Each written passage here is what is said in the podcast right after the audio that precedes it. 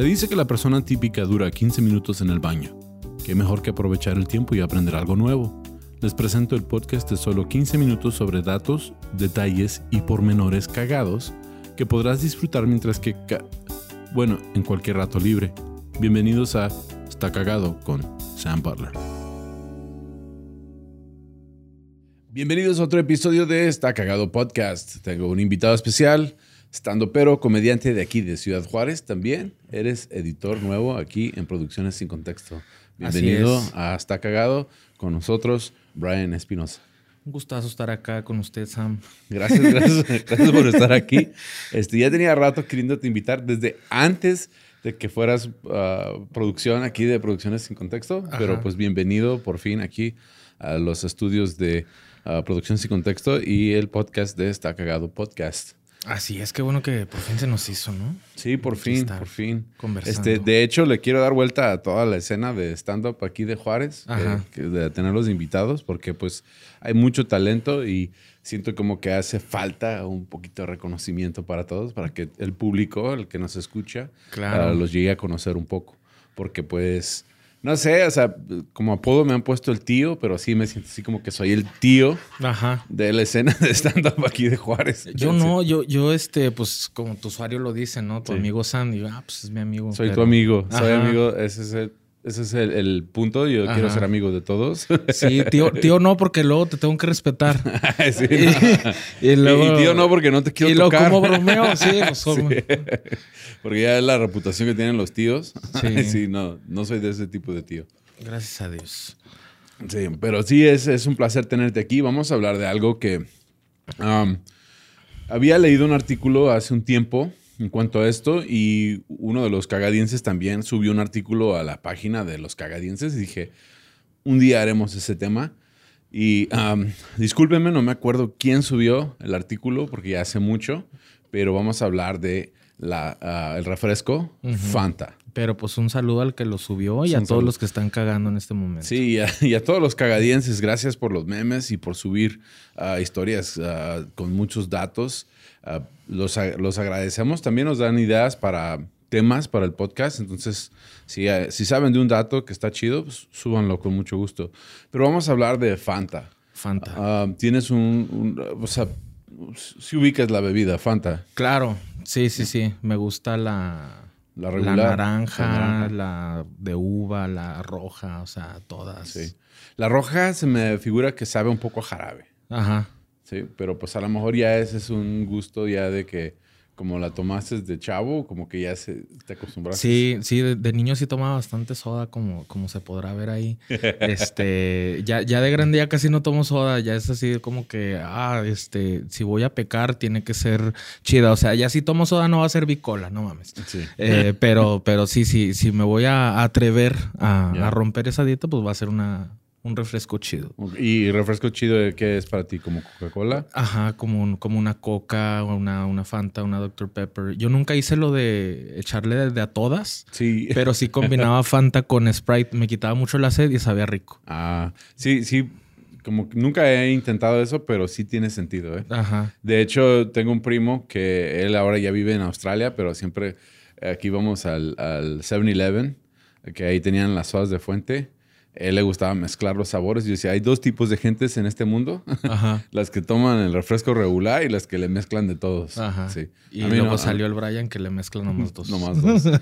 Pero vamos a hablar de Fanta. Es, es una historia un poco increíble porque Fanta nació justo en 1940 durante la Segunda Guerra Mundial. Okay. Nació en Alemania.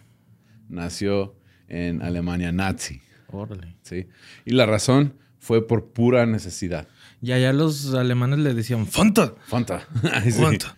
De, hecho, de hecho, es interesante. Vamos a hablar de cómo originó el nombre. Pero lo que pasó es de que hubo un embargo en contra de Alemania por parte de Estados Unidos. Y como Coca-Cola es una compañía estadounidense, ya no pudo mandar el, jarabe que se utiliza como base para la Coca-Cola a Alemania. Y también los empresarios de Coca-Cola no pelearon mucho porque tenían miedo que, el gobierno nazi tomara control y, y descubrieran su receta secreta. Ajá. Entonces, como por esas dos razones decidieron, mejor no vamos a mandar producto a Alemania. Ajá. El problema es que en 1920 a 1930, todo el embotellamiento de, de Coca-Cola era por una embotelladora privada. Es que tenía la franquicia de Coca-Cola. De repente se encuentran eh, en la guerra y no, no tienen acceso al producto, entonces dicen, pues, ¿qué vamos a hacer con tanta maquinaria? ¿Qué vamos a hacer con tanto empleado? ¿Qué vamos a hacer con, con, con la fábrica? Y siendo alemanes y eficaces, deciden, vamos a hacer una- un nuevo producto. Ajá. ¿Y de qué se va a tratar el producto? ¿Sí? Entonces, como no conseguían el concentrado y este, no querían cerrar la fábrica, ah, dijeron, pues vamos a hacer algo con lo que tenemos. Y eh, Fanta original de 1940 no sabía naranja. No. No. ¿Y de qué color era? Ah, me imagino que era... ah, la para empezar, la botella que yo vi era una botella café, entonces no, no distinguías muy bien el color. Ajá. pero se me figura como que era color caramelo, ca- color ah, cafecito, porque utilizaban fibra de manzana Ajá. y suero de leche.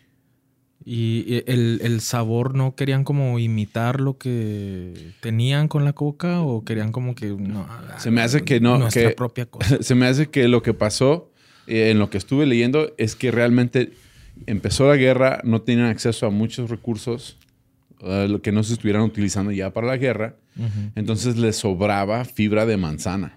Ajá. Entonces, con las sobras de la fibra de manzana y suero de leche, que yo, yo no entiendo cómo, cómo ha de saber eso, Sí.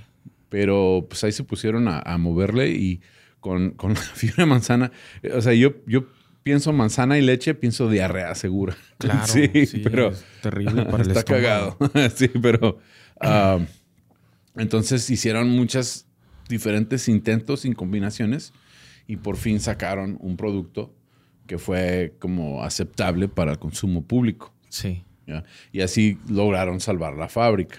Ese es un dato cagado. Es un dato cagado. Y lo que pasa es que no, no sabían cómo llamar al producto. ¿Sí? Entonces ah, hicieron un concurso dentro de la fábrica Ajá. de qué nombre le deben de poner a- a- al producto. Y lo que resultó es que, que el, el empresario, o sea, el director de la fábrica, ah, que, se, que se apellidaba Nip, ¿sí? Um, porque era el, el principal, se llamaba Max. um, aquí tengo el dato. Ah, Max Keith. Entonces, ah, uno de los, de los ah, ejecutivos hizo el concurso y les dijo, utilicen su imaginación. Pero la palabra para imaginación en, en alemán ah, es más relacionada con ah, no teman ser fantasiosos. Ajá. ¿sí? Y de ahí dijeron, pues, ¿por qué no le ponemos Fanta por fantasioso? ¿Sí? Esa es una teoría. La segunda teoría de, de, de dónde salió el nombre Fanta es que cuando los empleados de la fábrica probaron el producto por primera vez, todos decían, ah, es fantástico. Ah, qué mamón. Entonces, entonces no, no se sabe Sí. cuál de las dos versiones sea Sí. verídica. A mí me gusta más la dos. La dos. Sí, la de, oh, Ah, qué, qué fantástico. También tenían la estipulación de que fuera una palabra que se pudiera traducir en más idiomas posible. Entonces, Fanta, pues es fácil de decir en español y es fácil de decir en alemán y es fácil de decir en otros idiomas. Sí. Entonces ahí nació el producto Fanta en la Segunda Guerra Mundial. Este, después de la guerra empezó a... porque la compañía Coca-Cola adoptó, adoptó el producto después de la guerra y como que pues tenía un estigma negativo, ¿no? Porque pues es un producto que salió en Alemania nazi trataron de hacer un rebranding con, con Fanta, se quedaron con el nombre, pero en Italia sacaron la, ya la Fanta que conocemos, que es la Fanta de naranja. Ok. Y eso porque en Italia abundaban las naranjas. Fue en Naples, o en, en- ¿se dice en- ¿cómo se dice en español Naples? No sé, ¿no es Nápoles lo que quieres decir? Nápoles, Nápoles, Nap- Nápoles. Nápoles. Sí, en Nápoles, Italia, este, abundaban las naranjas y de ahí sacaron el, el producto Fanta que conocemos ahora, de naranja. Claro. Y es, es, un, es un poco... ah, es, está un, como que la compañía quiso encubrir un poco que nació el producto durante la guerra y oficialmente, ah, si veía los sitios de, de web y todo en cuanto a la historia de la compañía, decía que inició en 1955 en Italia. Ajá.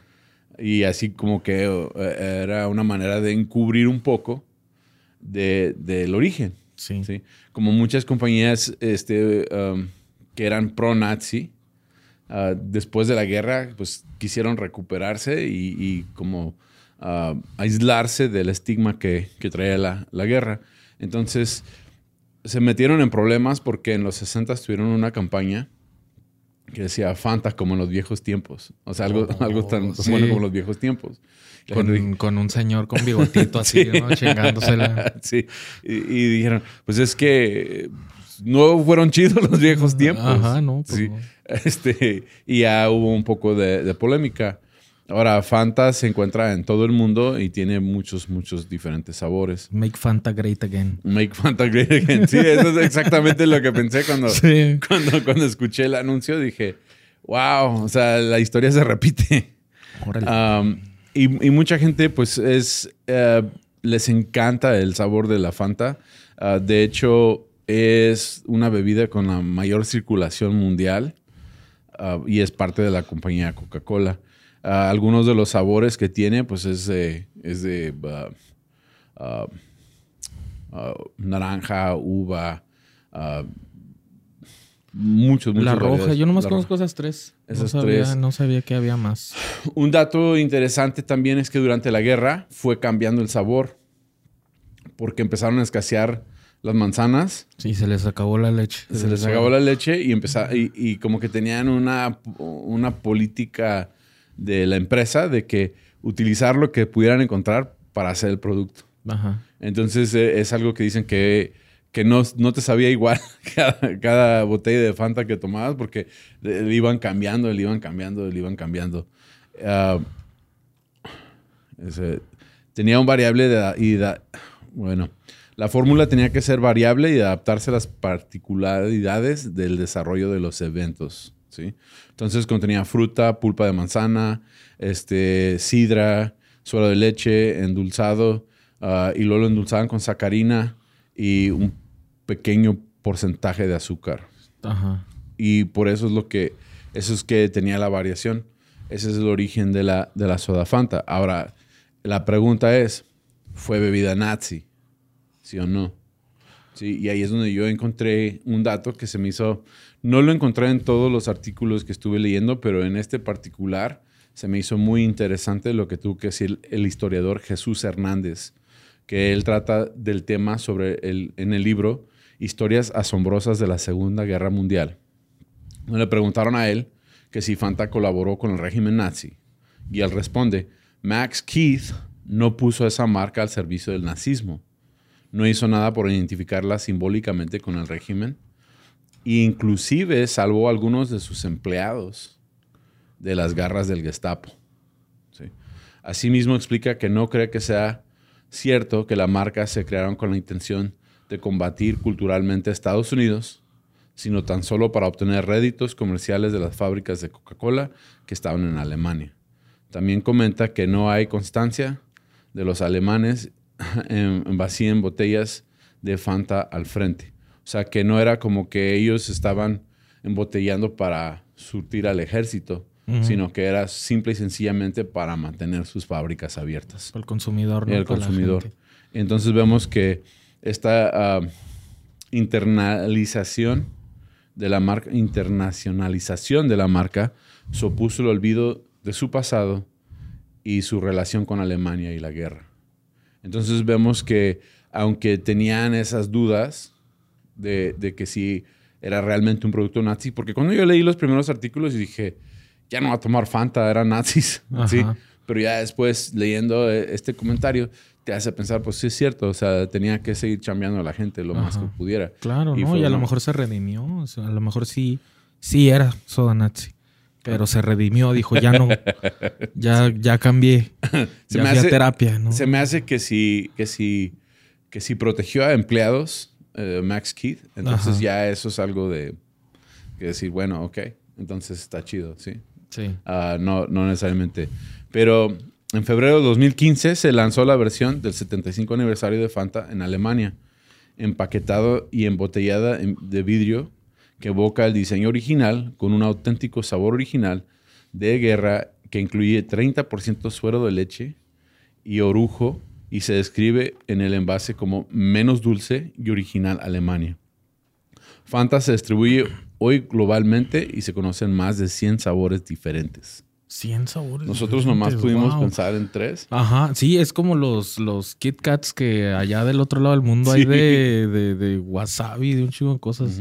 Ah, hay de piña. El, el de piña está chido, ese sí me gusta. Fanta de piña, creo que sí la he visto en Estados piña. Unidos. Sí, Aquí no, pero en Estados chida. Unidos sí. Ya. Pero aún así, los sabores más populares son los de naranja y de limón. De limón. Creo que también la he visto en Estados La de limón es como. Se me figura que es como un. Es como otra Sprite, ¿no? sí, co- como un. ¿Te acuerdas del Wink? Ah, la soda Wink aquí en México o la, la Squirt. La Squirt sí, Sí. la otra no. De hecho, creo que hay una botella de Wink aquí en. que me puso Ranferi en A la ver si chimenea. todavía sirve. Sí. Pero pues eso es todo por este episodio de Está Cagado Podcast. Espera, pero ¿de dónde salió el término pagafantas entonces también? Pues, sí, pues oye, ya estamos hablando de fantas. Sí. no, no se crean, ya estuvo, bye. No, no, no. sí, pero gracias por acompañarnos. Ojalá lo hayan disfrutado. Y si ah, déjenos eh, eh, comentarios de cuál es su Fanta favorita. Nosotros nomás pensamos como en cinco sabores, así de que hay 100, entonces nos faltan 95. Ahí dejen sus comentarios. Si han tomado una Fanta ah, rara, pues estaría chido saberlo. Gracias. ¿Cómo te encuentra la gente a ti en redes sociales? Como Brian the Machine. Brian the Machine y a mí me encuentran como ah, tu amigo Sam en redes sociales, también el canal de YouTube. Por favor, suscríbanse, denle like, piquen a la campanita para eh, estar al tanto. Y este, en plataformas de podcast estamos como Está Cagado Podcast. Eso es todo por este episodio. Muchas gracias por escuchar el Popo Podcast. Hasta la próxima. es. Hasta luego.